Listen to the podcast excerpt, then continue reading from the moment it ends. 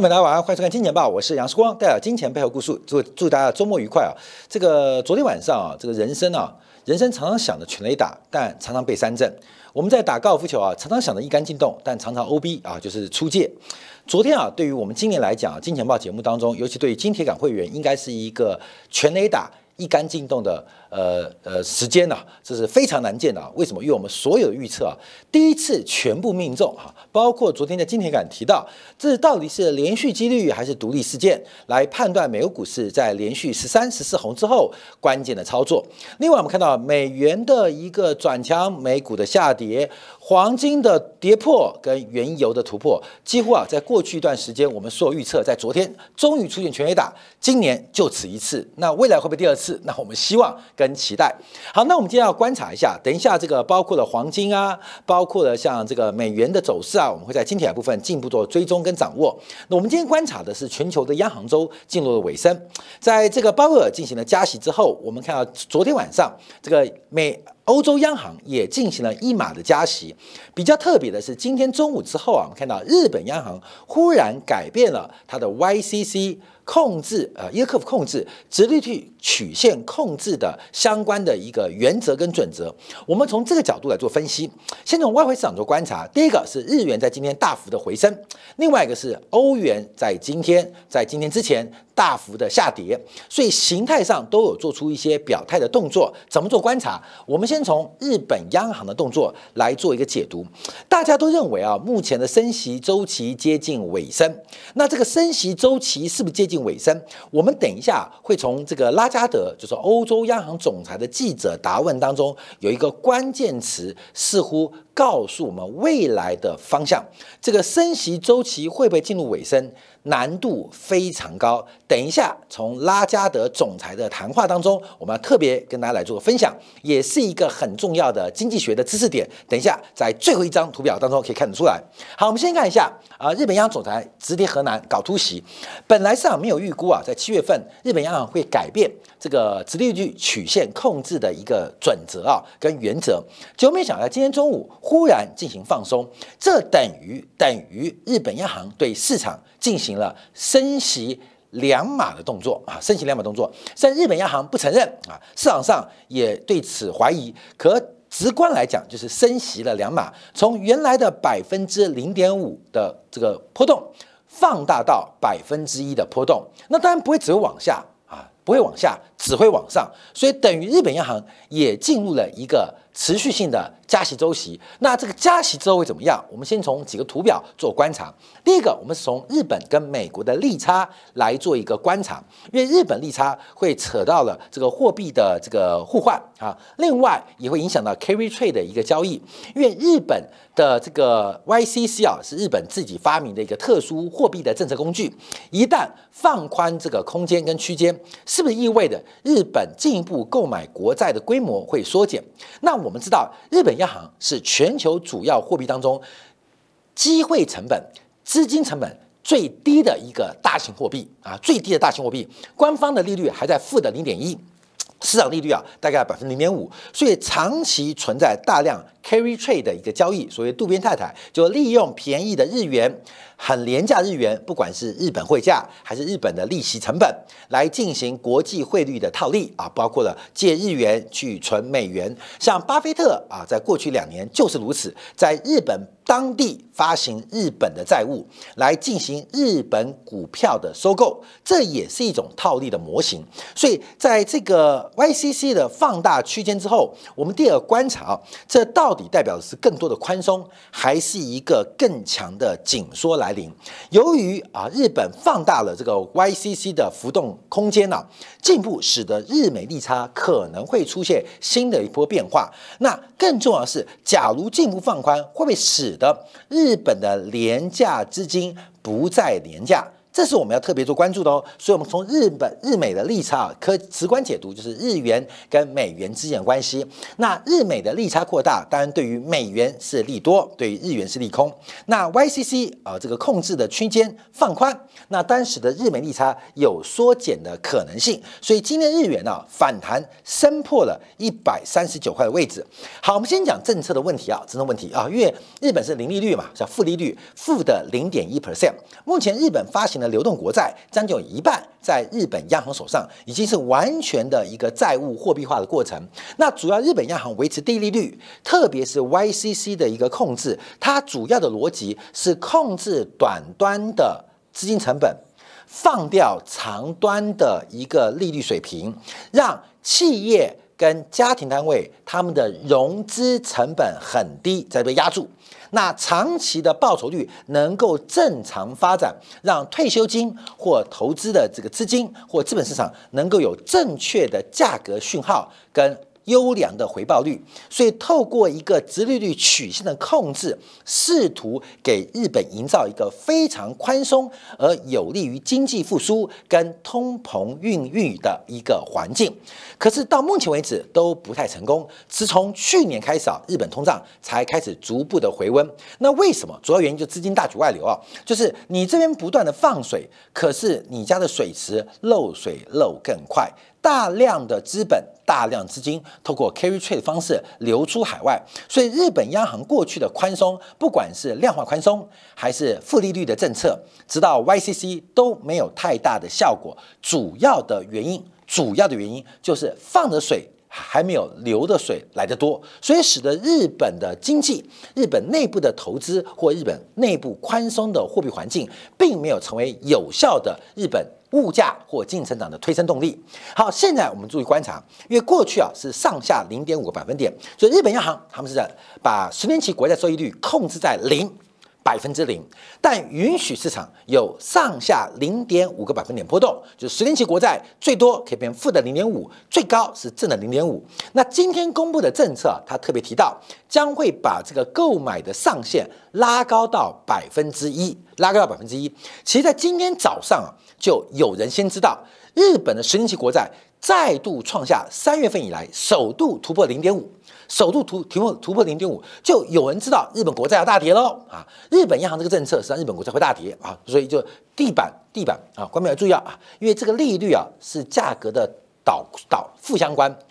利率越高，价格越低，所以从原来的零点五提高到百分之一，那日本国债的地板就进一步的往下，在早上就已经有些价格的端倪。好，那这个政策会不会有注意？尤其是大幅的提高，怎么做观察？我们从历史的走势做关注啊，做关注。好，因为从二零一六年九月啊，首度实施 yield curve control 直率曲线的控制，这是日本央行的创新。到了二零一八年七月三十一号开始。放大这个直率曲线控制的范围，从原来的百分之零点一的浮动，放大到百分之零点二的浮动。那这个从零点一到零点二浮动，中间总共进行了二三个月。二三个月，就这边二三个月，就二三个月之后啊，发现啊，这个波动区间太窄了，太小了，不能满足市场的流动性跟交易的买卖的需求，所以二零一八年的七月放大，放大到零点二 percent。那这次撑很久，总共撑了三十一个月，三十一个月，所以就是一直到了二零二一年的三月份啊，把这个浮动区间从上下零点二放大到零点二五。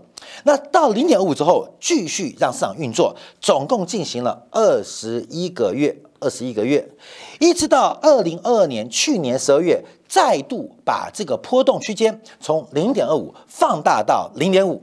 那放大到零点五到现为止，总共就只有七个月。所以代表国际的金融环境、国际的资本环境，其实让日本的 YCC 这个政策产生了极大的压力。好，那我们要先讲个重点哦，我们讲重点。请问日本改变这个政策之后，日元是要升还是要贬？日元是要升还是要贬？嘿，那答案就很简单。好，我们把价格写下来。当初实施个政策的时候，日元在一百零三啊，一百零三。那第二度改变的时候是一百一十一。一百一十一，第三次的时候是一百一啊，一百一啊，在这边一百一。第四改变的时候是一三一啊，一三一。那这次改变是一三九啊，那你就看到趋势了嘛？从一零三到一一到一零到一三一到一三九，每一次实施 YCC，日元都出现了短期的反弹，长期的贬势，长期的贬势，所以它代表的是更多的宽松，只是宽松的一个下限进一步的呃远离。那现在观察，假如日元这一波不贬反升。不贬反升，那就视同这次日本央行的 YCC 的改变，形成了更强的紧缩。过去的政策是最终导致更多的宽松，因为这个人类的欲望、市场的欲望，就是不断攻击日本央行的底线、下限、利率的上限。价格的下限啊，大家注意到，所以市场会不断的攻击日本央行的利率上限、日债的价格底线，所以每一次攻击，日本央行就要印出更多的货币来进行护盘，而在这个护盘过程当中，形成了更多的宽松，而更多的宽松让更多的资本在全球的资产价格当中兴风作浪。那我们这次要观察，在日本央行一次比一次更加放大波动区间的时刻。这一次到底是更多的宽松，像过去一样，还是这次会出现更强的紧缩？假如日元在未来一到三个月之内它不贬反升，那这一次日本的 YCC 的政策就可能改变。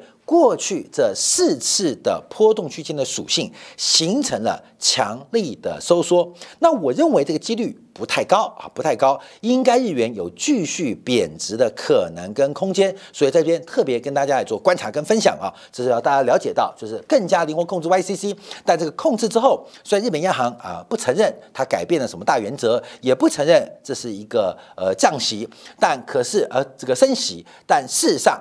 它使得日本国债遭遇到更大的卖压。那日本国债有没有更大的卖压？其实也不尽然呢，因为日本国债没有卖方哈，日本的国债的筹码。都基本上被日本央行或是日本的退休金给完全的锁定，所以日本国债的流动性相对于过去十年，相对于过去的二十年都出现明显的滑落。从买卖这个 B offer 的价格价差啊，也不断的扩大。日本国债已经面临了一个市场机制极大失调的压力，所以倒逼日本央行必须尊重市场来放宽整个直率曲线。在线上每一点的价格的一个波动跟区间，所以这个政策啊是出乎市场预期的观察，所以我们特别做掌握。好，当然啊，在会后下午的记者会当中，日本央行长池立河南他进一步表示，这不代表央行要进一步的这个正常化啊，不管是升息还是结束 QE，甚至资产的购买计划的暂停都不代表啊。可是，可是大家观察到，就是从市场力量将倒逼日元的财务成本。套利成本将会显著的提高，将会显著的提高，所以这个显著提高到底会诱发什么样的市场？所以我们在过去在提到，哎，我们最近提到美国啊，这个短天期国债收益率是百分之五点五嘛，这是一个融资成本啊，这是美国，这是美元，US dollar 啊，这是成本。那美国我们看的不管是 Meta、阿发贝或是这个微软，从它的本益比的导数观察，事实上他们的值利率。它的获利 EPS 值利率其实都低于美国国债哦，低于美国的官方利率哦，低于美国货币市场的资金成本哦。那为什么还能涨？这是一个很荒谬的事情。你的钱要付百分之五点五的利息，只能赚百分之四、百分之三点八的报酬，这不是一个很荒谬的事情吗？哦，不是，因为其实我们不是借美元。我们是借日元来投机操作，我们几个广义粗略的跟大家报告，所以日元的 carry trade 一直是全球资产市场资产价格一个很重要长期的推力跟增量。那现在 YCC 改变要考虑到啊，考虑到为什么？因为过去啊，日元的本益比是两百倍啊。啊，殖利率百分之零点五嘛，现在变百分之一，变一百倍啊，变一百倍，所以现在市场压力越来越大哦。我们没有像美元的，美元百分之五五点五的话，美元呃一年期的国债收益率的本益比是十九倍啊，十九倍啊，大家可以做观察。我们只用本意比大家形容，所以事实上就很大压力哦。超过两百倍的都嫌贵，现在一下变一百倍标准，而且进步进步会出现压力。好，另外我们观察欧洲央行的动作，因为欧洲央行动作就比较特别哦。在昨天宣布升息之后，整个欧元在公布之后出现了重挫跟大跌。好，目前我们观察，因为欧洲央行是把三项主要的指标利率升息了一码啊，升息了一码，其中最重要的是我们看一个指标叫存款利率。来到了百分之三点七五，也创下了两千零一年以来的新高。那本波的升息啊，也升得非常非常凶，从原来负的零点五线升到了百分之四点二五啊，这个很短时间啊，在一年多的时间就快速把利率升高，这很像主力养套杀，养的是全球十八兆的负利率债券，大概欧元区的债券占了其中三分之二啊，其中三分之二，因为官方利率负的零点五嘛，养了十年。从去年开始，一次套。跟杀杀到现在啊，一直套跟杀杀到现在，所以欧洲央行的升息基本上让整个欧元债券出现极大压严严重压力。所以瑞信为什么出事啊？其实有些结构性问题，长期的资产负债表不不匹配，那资产负债表不匹配，使得欧洲的银行业就有寻租或投机的一个诱因，进一步导致结构性的失调。这是目前欧洲的危机啊。好，但现在市场上解读为什么欧元大跌？因为欧洲的物价已经出现明显放缓。特别是以欧元区最大经济体德国，从服务业、制造业跟零售消费表现都不佳，所以市场预估啊，这个 ECB 进一步升息的可能性不太大。所以我们看公布完这个升息之后，哎哎哎，跟日元港相反哦，刚刚是美元对日元啊是大跌的，现在是欧元对美元，欧元是大跌的。所以目前大家观察欧洲央行进一步升息的潜力。越来越小，那这可能要利率评价理论做观察啊。因为欧洲的经济成长，还有包括它利率的前景，可能没有美国来的更为鹰派或更为强劲，所以欧元在这边是不是要出现转折了？好，各位，我们把这个问题放大来做观察。那这个观察当中，我们第一个看到一个数字啊，就是欧元区的第二季企业的贷款需求已经创下有史以来最大纪录的下降。下滑，下滑，为什么？月线融资成本已经到百分之四、百分之五，甚至更高。所以整个欧洲的信贷紧缩的情况，甚至比美国的金融紧缩情况更为恶劣。所以我们看一下啊，这个拉加德的一个呃记者会讲什么？我们今天其实小编啊把所有的问题都做出来，但我们因为时间关系啊，截录了几项。第一个，我们观察它几个重点啊，啊，最后一章最重要啊。第一个，关于货币的滞后性。有人认为必须等待一段时间才能看到这些加这些加息的效果。我们看一下拉加德怎么说，因为拉加德已经是国际货币基金的总裁啊。他提到，货币政策的传导强度是用我们用来确定货币政策立场的三个指标之一。这是一条两条腿走路的过程。哪两条腿？第一条腿是向金融领域的传导，第二个是从经济实体领域的传导，是有两个领域的传导，有两个领域传导，各位要特别注意哦。国际货币基金总裁、前总裁，现在是欧洲央行的主席拉加德，他说啊，这个货币政策的滞后效果传导的强度是有两个两条腿，一条腿是金融领域的传导传导，一条腿是实体经济的传导。那拉加德跟鲍威尔讲的不一样原因，他提到，因为从实体经济的传导，从融资到经济的发展，这种传导已经在实现，包括房地产之内的所有投资。都明显下滑，都明显下滑。那这是实体经济哦，跟美国一样哦。可是金融领域的传导，拉加德讲的就非常非常的保守，非常保守。我们讲一句话，就是升息之后，真正在投资的企业家受不了。可是投机的企业家很开心。就我们这两天啊，不管在《金钱报》跟《今天港》，我们分析美国科技股的财报，很多事情只能说不能做。像我们看 AI 投资最大的微软，股价是大跌的；对于 AI 投资只说不做的，包括 Meta 跟阿法贝，股价是大涨的。所以很明显可以看到一个问题啊，就是事实上金融领域对于升息的传导还没发生，可是实体经济的传导已经显著的出现。所以拉加德等什么？等金融领域的传导发生，什么意思？翻成白话，等待欧洲股市的大跌。各位，你懂吗？这是拉加德的扣，这是拉加德扣，什么扣？就是你们不要再买了。有央行做保护，这个股票涨不上去。虽然是这样讲，还在涨上去。所以拉加的这句话发成白话，就是升息已经对实体经济产生影响了。可是叫两条腿走路，一个是经常性的所得工资，一种叫财产性的所得，叫做投资。所以工资跟投资中，我们看到工资跟经常性所得已经下滑了。可是要明显的观察，要等到财产性收入，也就是投资的收入下滑。所以金融传导没发生，这这是 ECB 欧洲央行并不能保证不再加息的一个重要的传导方向啊。关美，这我们第一个看到重点哦。关美，这个其实。也是翻成白话。好，第二我们观察，它有个特别啊，哎，来来来，就是他提到未来在暂停加息的时间里啊，QT 会被加速，就像啊这个欧洲执委会当中的鸽派鹰派的权衡一样，他在这边做关注啊。好，这边这个重点啊，是我们今天讲节目的一个知识点，大家特别观察。他说通胀怎么来的？一个叫工资，一个叫利润率。好，特别注意哦。他说通胀。的两个驱动因素，一个叫做工资，一个叫利润率。好，各位要注意哦，工资跟利润率哦。美国的通胀是房租，对不对？房租通胀占美国的 P C C P I 很大的成本。好，我们把这三个都拉出来哦。工资，工资，工资是什么的报酬？工资是劳动力的报酬。哎，我写下，劳动力的报酬。好，劳动力报酬。利润率。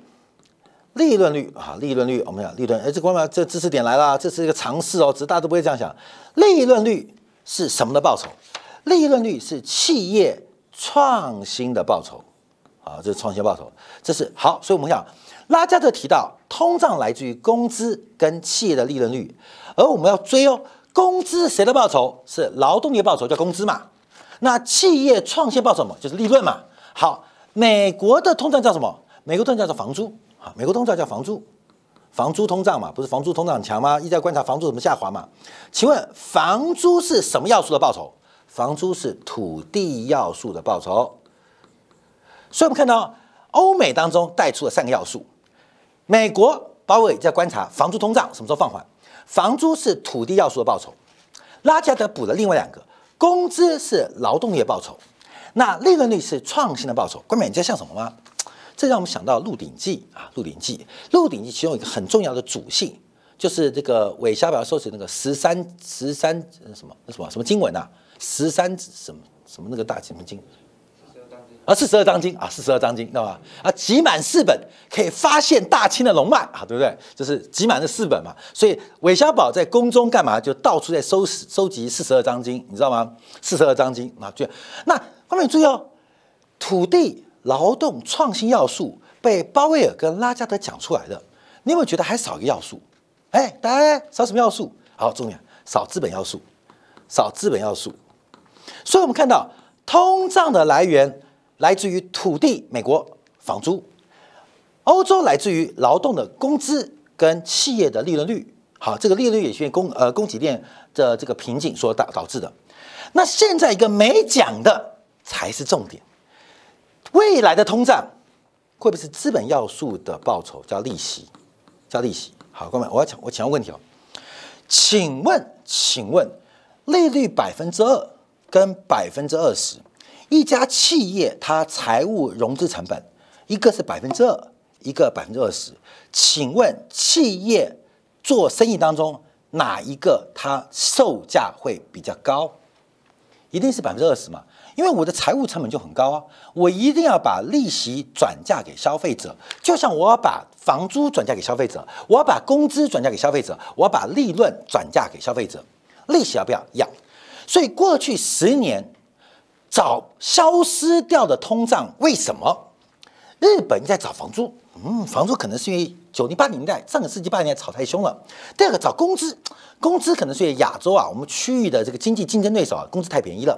找利润率，嗯，可能是日本的官僚企业啊，基本上可能太保守了，所以一在上面打转。有没有想过，日本为什么不出现通胀？是因为利息压太低。美国、欧洲的通缩，过去十年的通缩，为什么？会不会是因为利息太低？所以我们提到哪些决定，哪些决定售价，哪些决定售价？一定是成本加利润嘛？成本有三项：利息、租金、工资，还有加上利润率啊，成本加利润。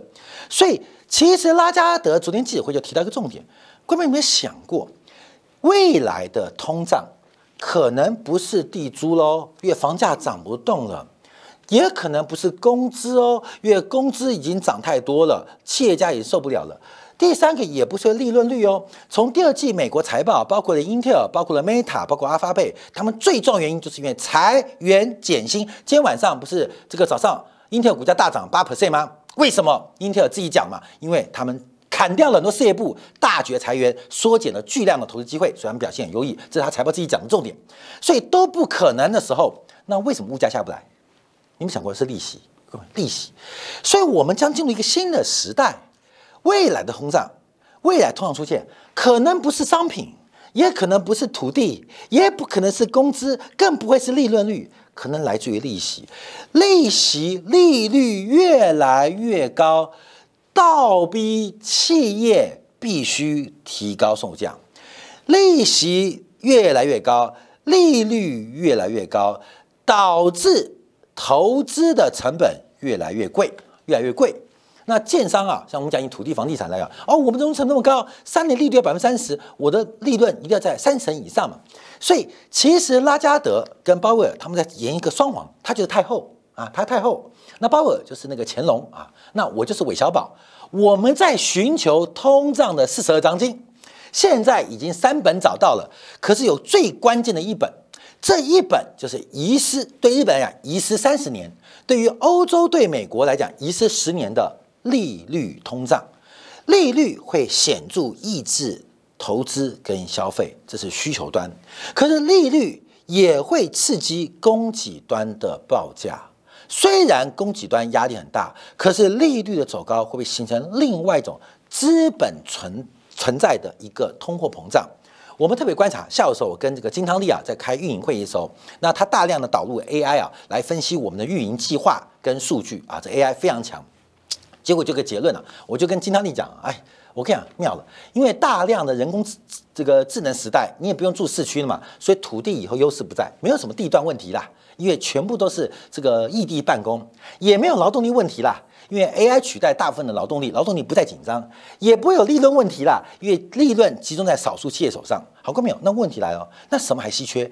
以前是土地是稀缺的哦，劳动力是稀缺的哦，企业的创新精神是稀缺的哦。可是未来只剩下资本是稀缺的，我们要特别分享给观众朋友来做一个观察跟掌握哦。所以未来的通胀不是靠工资，也不是房租，也不是利润率，会不会就是本身？就要灯下黑，因为不断的升息、不断的紧缩，反而加速了市场上的交易成本，而这个交易成本变成了消费者跟供给者需求供给两端的一个。价格的抬升，它不会有数量的增长，但只会有价格的攀升。好，最后我们观察一个问题啊，就是看欧元啊，看欧元，因为欧元呢，我们从去年二零二一年五月份的高点一点二二抓过来，然后看到这个呃二零二年九月二七号低点是零点九五啊。其实，假如大家有看呃金钱报的观众都知道，其实这段我们抓的也不错了。这段抓，我们是这边看空。可它反复，它反复，所以它这边是反复。我们那时候看空的有点早，那时候我就说欧元会到一点一二嘛，哎，这个应该二零二零画屏视频还在吗？二一。应该还在，好，应该我们运输还在。那我说第一波会到一点一二，第二波可能会到一点零六了，一点零六四还是一点零六？我们很早就预估。其实我们把这个国际宏观经济看得很准了，那是那时候节目啊。假如大家金钱报的，我知道很多粉丝看很久，就知道我们当时讲欧元。